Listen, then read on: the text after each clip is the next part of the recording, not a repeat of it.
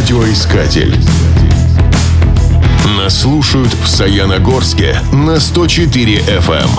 У подножия Саянских гор на левом берегу Енисея раскинулся город Саяногорск. Еще в начале XVIII века здесь обозначили место, где собирались возвести острог. Крепость так и не построили, но появившееся на этом месте село временно назвали «означенное». Народная пословица гласит «нет ничего более постоянного, чем временное».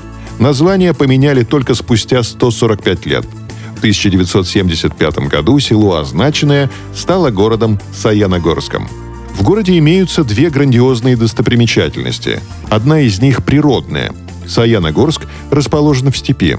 Фоном для него служит живописный хребет Борус, включающий четыре вершины – Большой и Малый Борус, пик Кашурникова и пик Дураков. Согласно хакасской легенде, во время всемирного потопа Борус спасся на плоту. Он плавал 40 дней, и когда вода спала, причалил к вершине.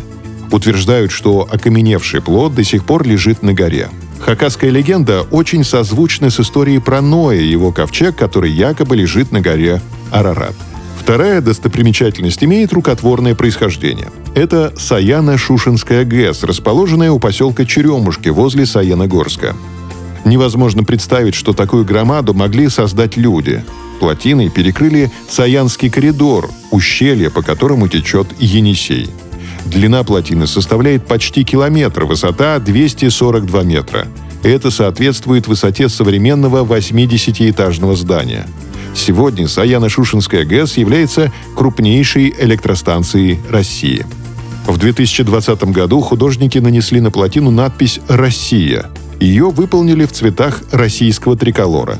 Для работы художникам понадобилось 7 дней и 9 тонн краски – Высота букв составила 52 метра, длина надписи 570 метров.